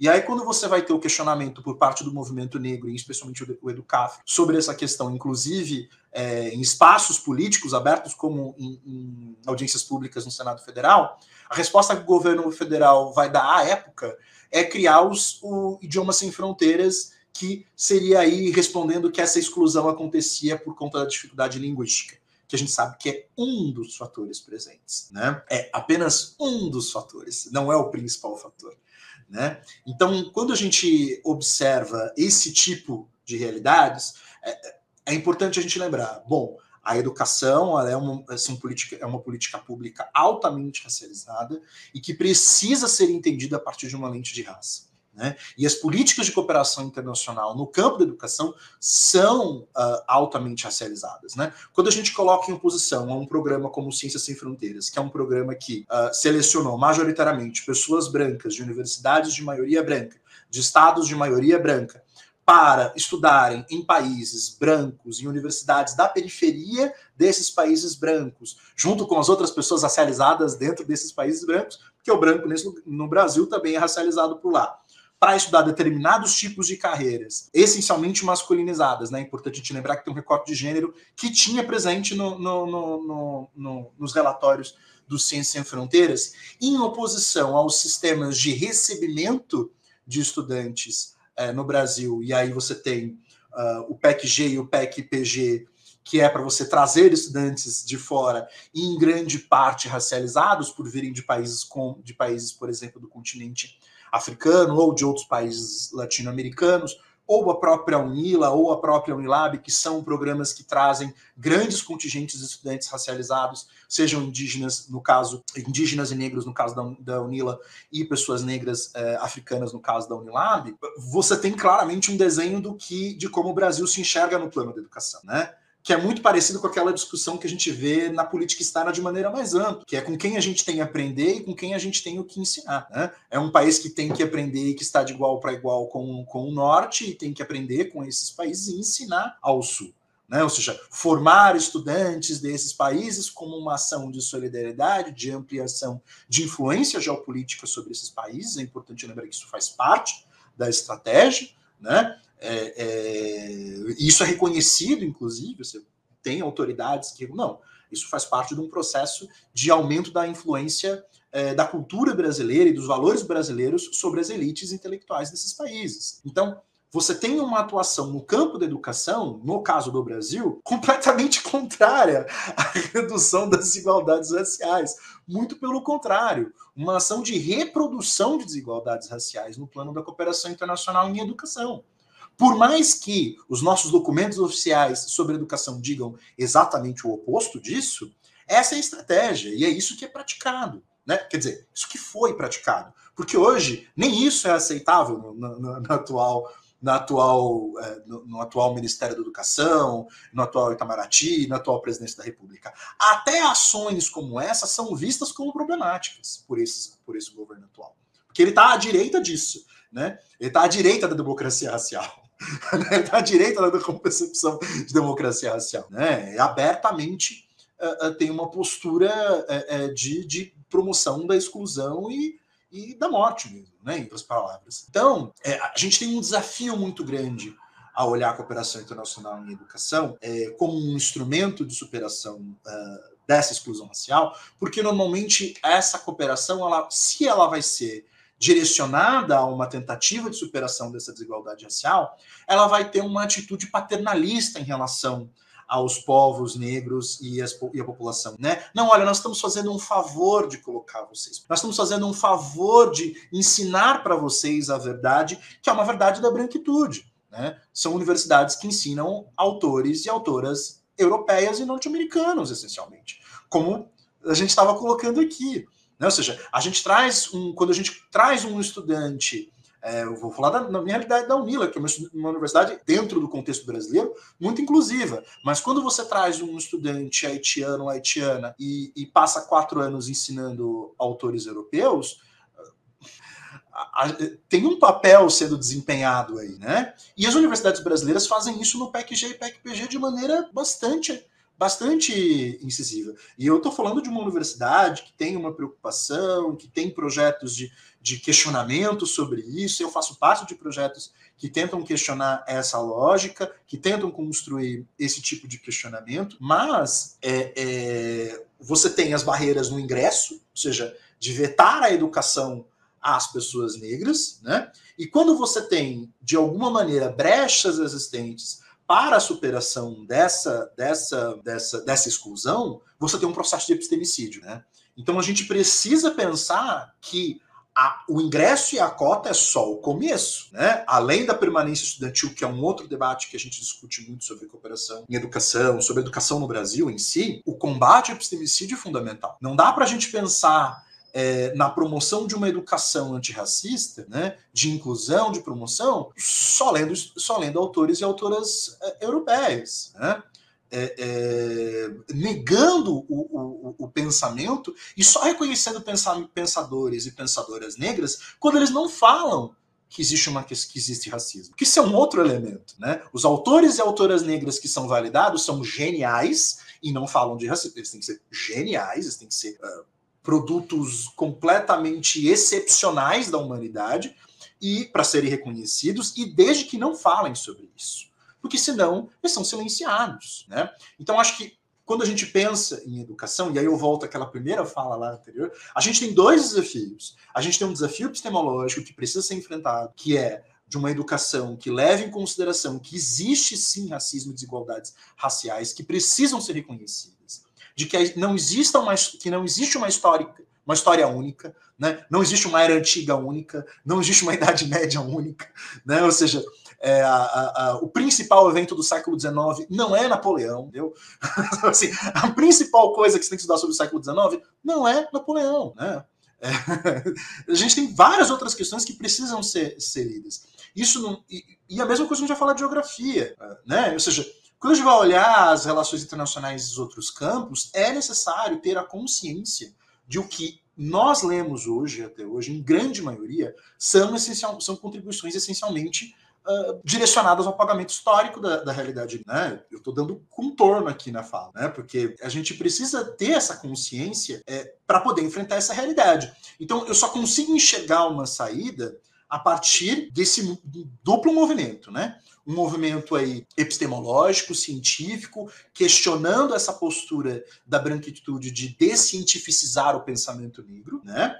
E, e antirracista, e por outro lado, o enfrentamento político de criar brechas, né? De falar, não, é, é, é, nós vamos sim receber esse tipo, de, esse tipo de estudante. Não, nós vamos, nós temos que fechar parcerias para enviar estudantes para universidades negras na África do Sul. É, é, é não só para mandar estudantes brancos para a universidade para as universidades na Irlanda, né, em Portugal, né, que é basicamente o que as universidades brasileiras fazem. Só que para isso tem um trabalho muito difícil a ser feito, inclusive dentro da comunidade acadêmica, que é essencialmente branca, né? Quando a gente fala de docentes inclusive de técnicos, e uh, essencialmente embranquecedor. Né? Então existe um desafio aí muito amplo né, a ser enfrentado, né? e que eu acho que é um desafio duplo. Ele é epistemológico e ele é político. As duas coisas estão muito vinculadas, né? porque uma coisa sem a outra é discurso vazio.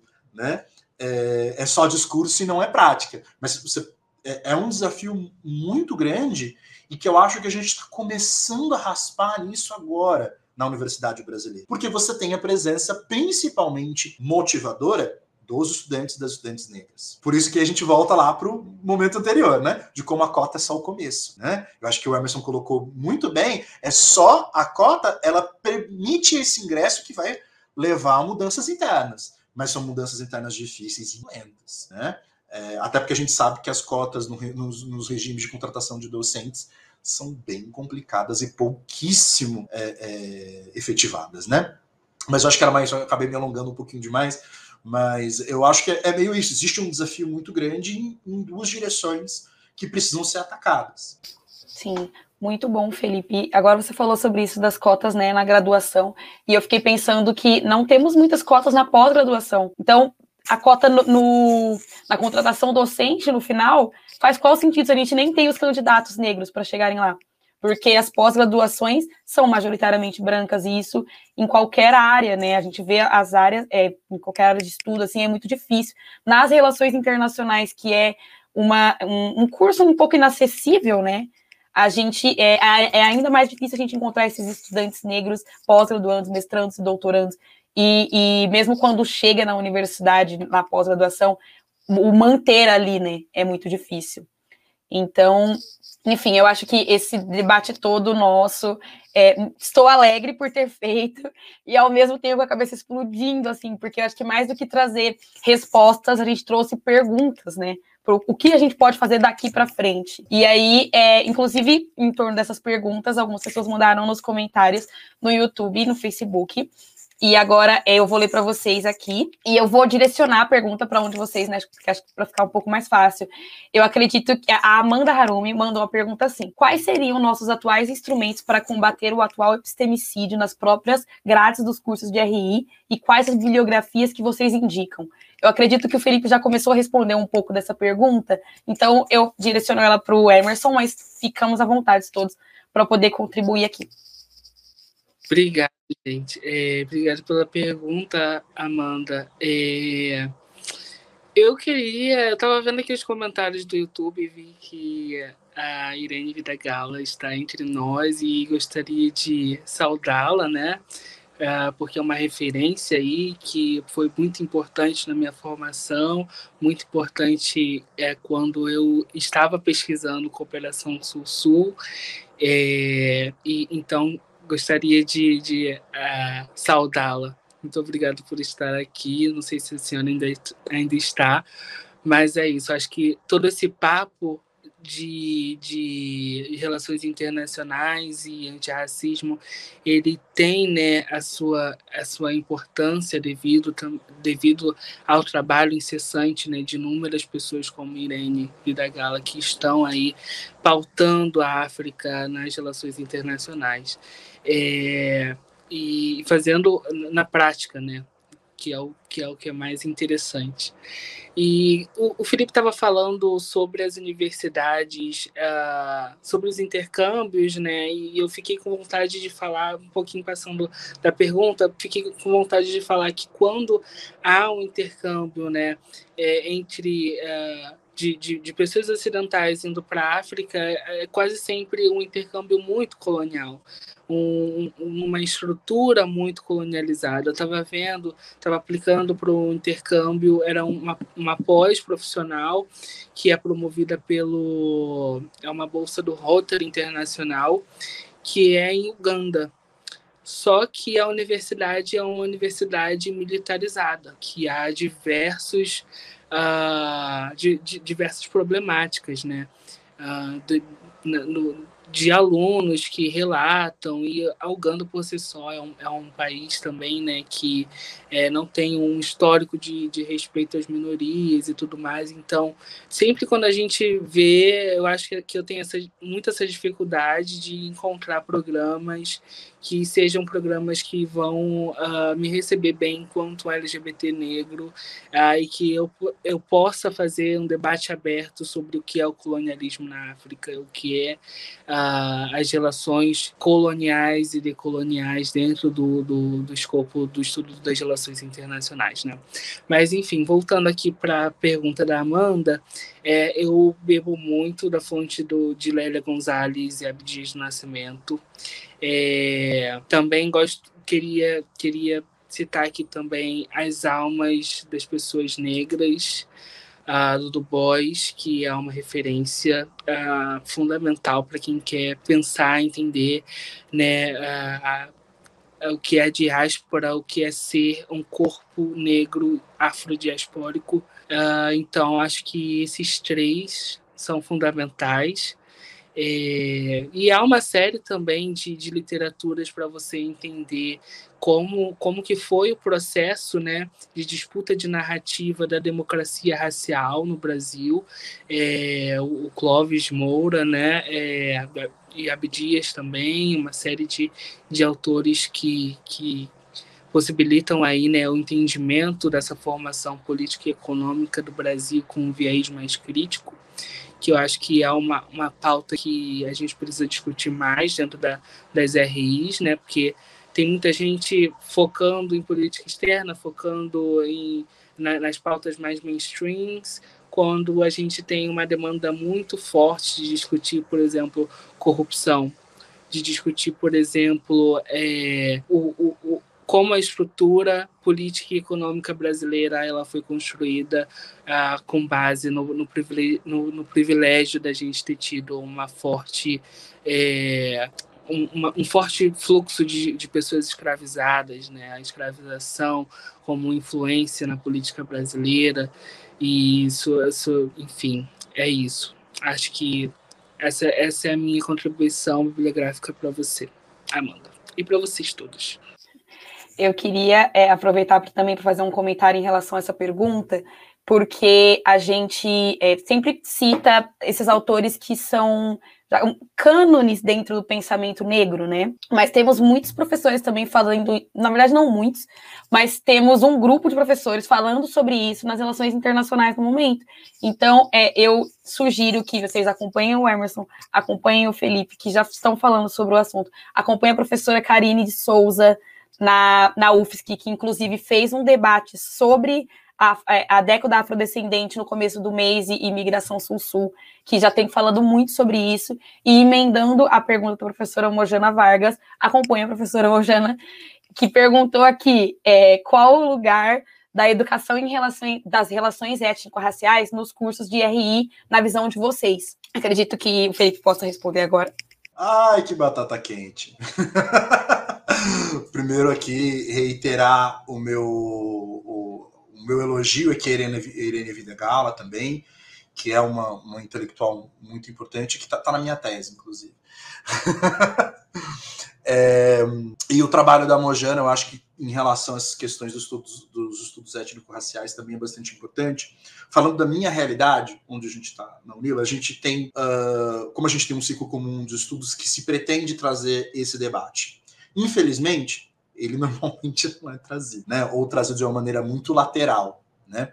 Então acho que existe uma necessidade de você ter concretamente a presença desse conteúdo explicitamente nas ementas de disciplinas, mas é necessário que ele seja também lido de maneira transversal às questões das relações internacionais, ou seja, não tem como a gente continuar tratando de questões uh, como economia política internacional, ou a própria questão de segurança internacional, ou o meu campo, que é política externa, ignorando que existe uma racialidade envolvida nesses debates.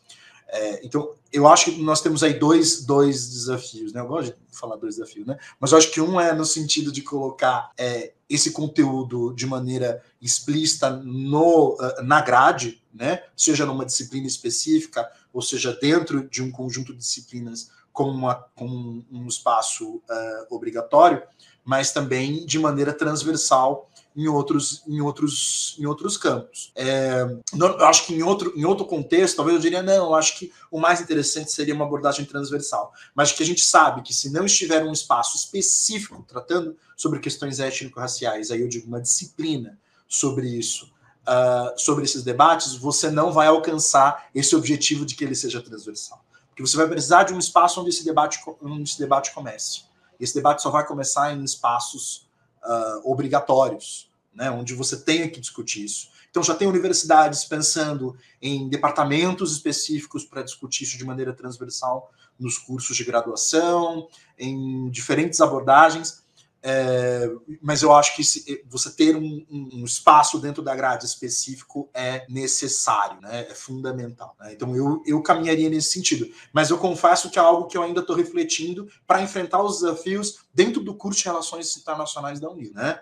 Então é, é, são eu me deparei, inclusive, com uma escolha bem nesse sentido. Ofertar uma disciplina específica sobre discussão de autores e autoras negros uh, dentro do curso, ou e aí uma disciplina optativa, né, porque é o espaço que tem disponível, ou ofertar disciplinas dentro do ciclo comum, que é para todos os cursos, com essa lei, né? Então, são desafios muito muito difíceis aí nesse sentido da gente, porque as, nós temos poucas pernas, né? E, eu acho que a Ananda colocou só aí complementando a Ananda, você tem realmente pessoas incríveis, eu acho que a Karina é, é uma figura muito importante. E eu acho que preciso colocar a Ananda também, que está discutindo aí a questão do epistemicídio e é uma referência é, emergente muito importante para a gente discutir, que inclusive tem ah, contribuído muito com o debate que eu tenho tentado construir na Unila sobre a superação desse epistemicídio é, negro, né? Então Importante, importante falar dos nossos, né, Ana?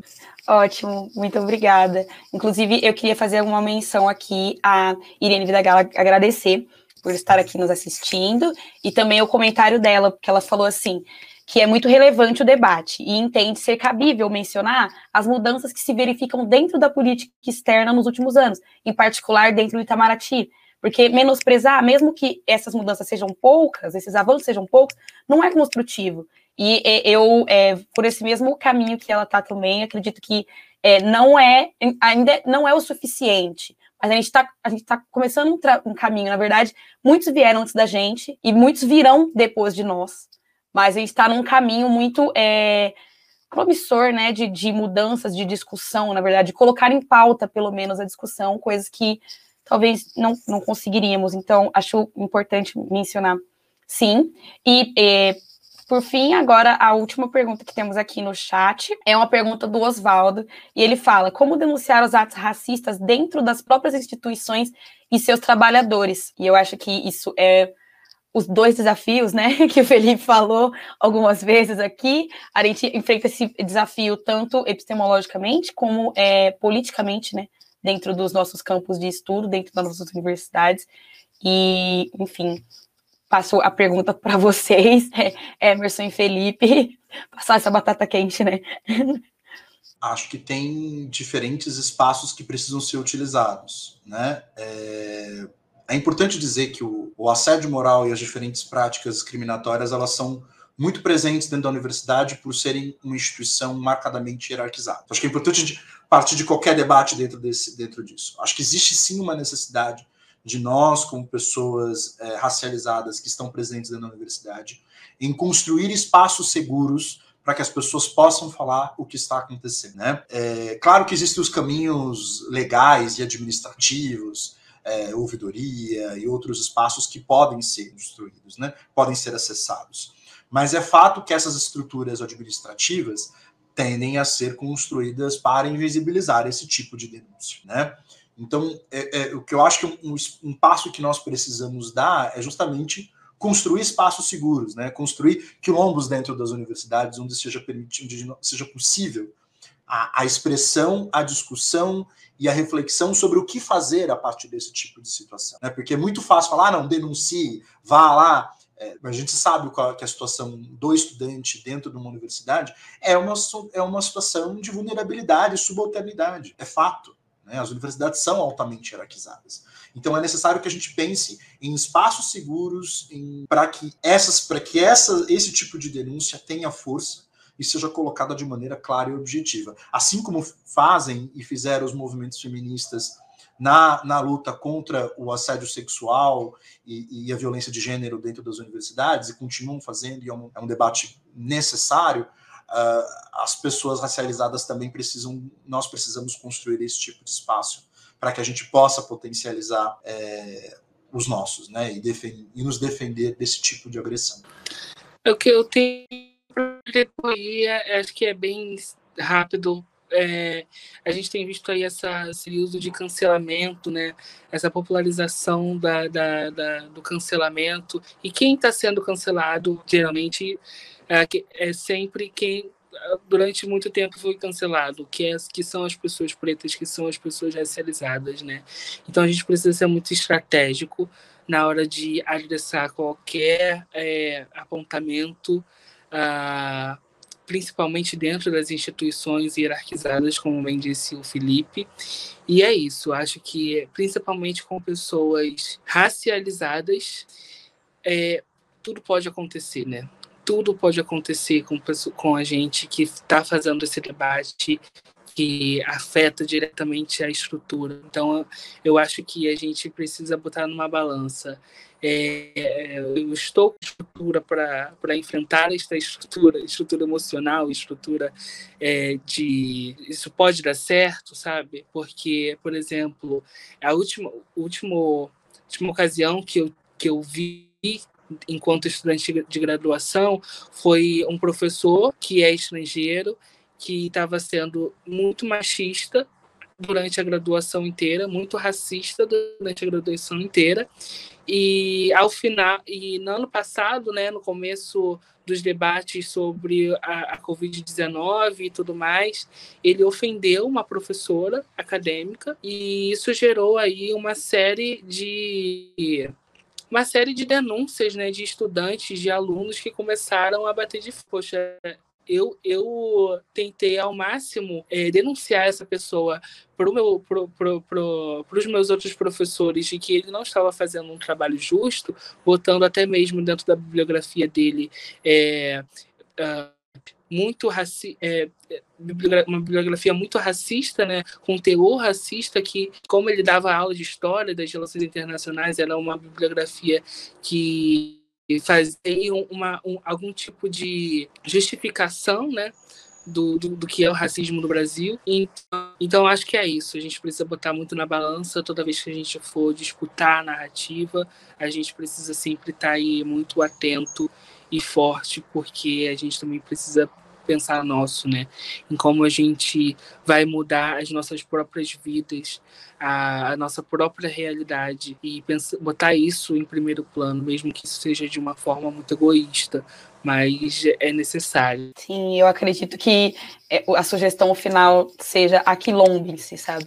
fortaleçam os nossos, nos fortaleçamos, porque é importante a gente ser esse suporte também para o outro, né? Porque é isso, a gente tem tá, que estar estruturado emocionalmente, fisicamente, psicologicamente, para poder enfrentar todas essas violências que já enfrentamos há muitos anos e a gente sabe disso. Né? Então, é, eu queria agradecer muitíssimo a presença de todos e passar a fala para vocês para fazer uma considerações finais do nosso debate. Por favor, Felipe. Ananda, muito obrigado, obrigado pelo debate, pessoal, obrigado pelas perguntas. É, acho que a gente tem muitos desafios, muitas questões foram levantadas. É, também obrigado, Emerson, adorei te ouvir, te conhecer e saber mais sobre, sobre as suas reflexões. Acho que a gente conseguiu aqui, pelo menos eu saí melhor dessa conversa. Eu acho que esse é o, né? A gente sempre tem que pensar nesse sentido, assim, né? Eu acho que o espaço que a gente abriu também e as referências que a gente apresentou aqui, né?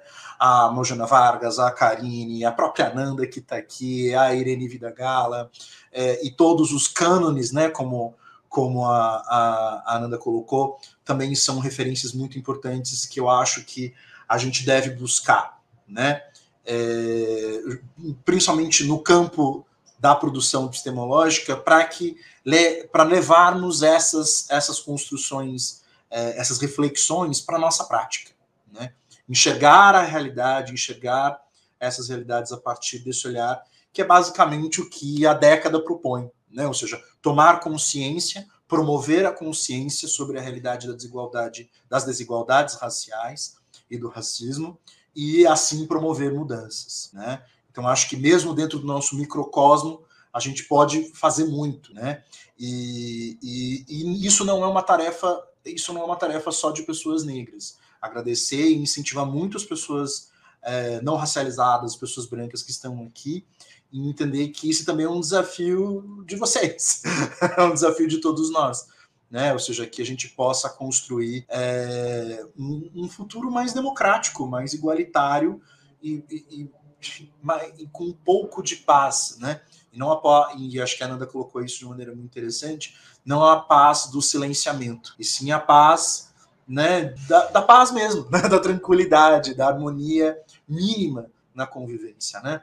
É, é, superar um pouco dessa, dessa violência que a gente vive de maneira tão profunda. Né? Então, é, celebrar todos esses nomes, é, esses homens e mulheres negras e negros que, que, que são fundamentais para a gente ler a realidade hoje e, e, no passado também, e construir um futuro melhor a partir da prática, né? Ou seja, de tudo que a gente falou aqui, acho que muitas coisas ficaram como direcionamento de prática, de futuro, de realidade. E é por aí que a gente precisa olhar, apesar de tudo que está acontecendo, apesar de todos os retrocessos que nós estamos vivendo, eu acho que a gente tem aí que construir esse renascimento, né? Que, e não renascimento no sentido renascentista, mas no renascimento do nosso renascimento, no, né? no sentido de um espaço melhor para nós.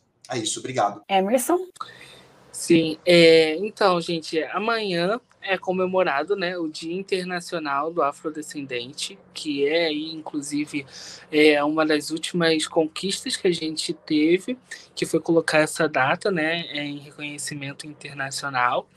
É, também queria chamar a atenção de todos para que saibam uh, o que é o Fórum Permanente do, dos Afrodescendentes, porque não sei se uh, a mídia a mídia não não está cobrindo, né, o que é esse fórum.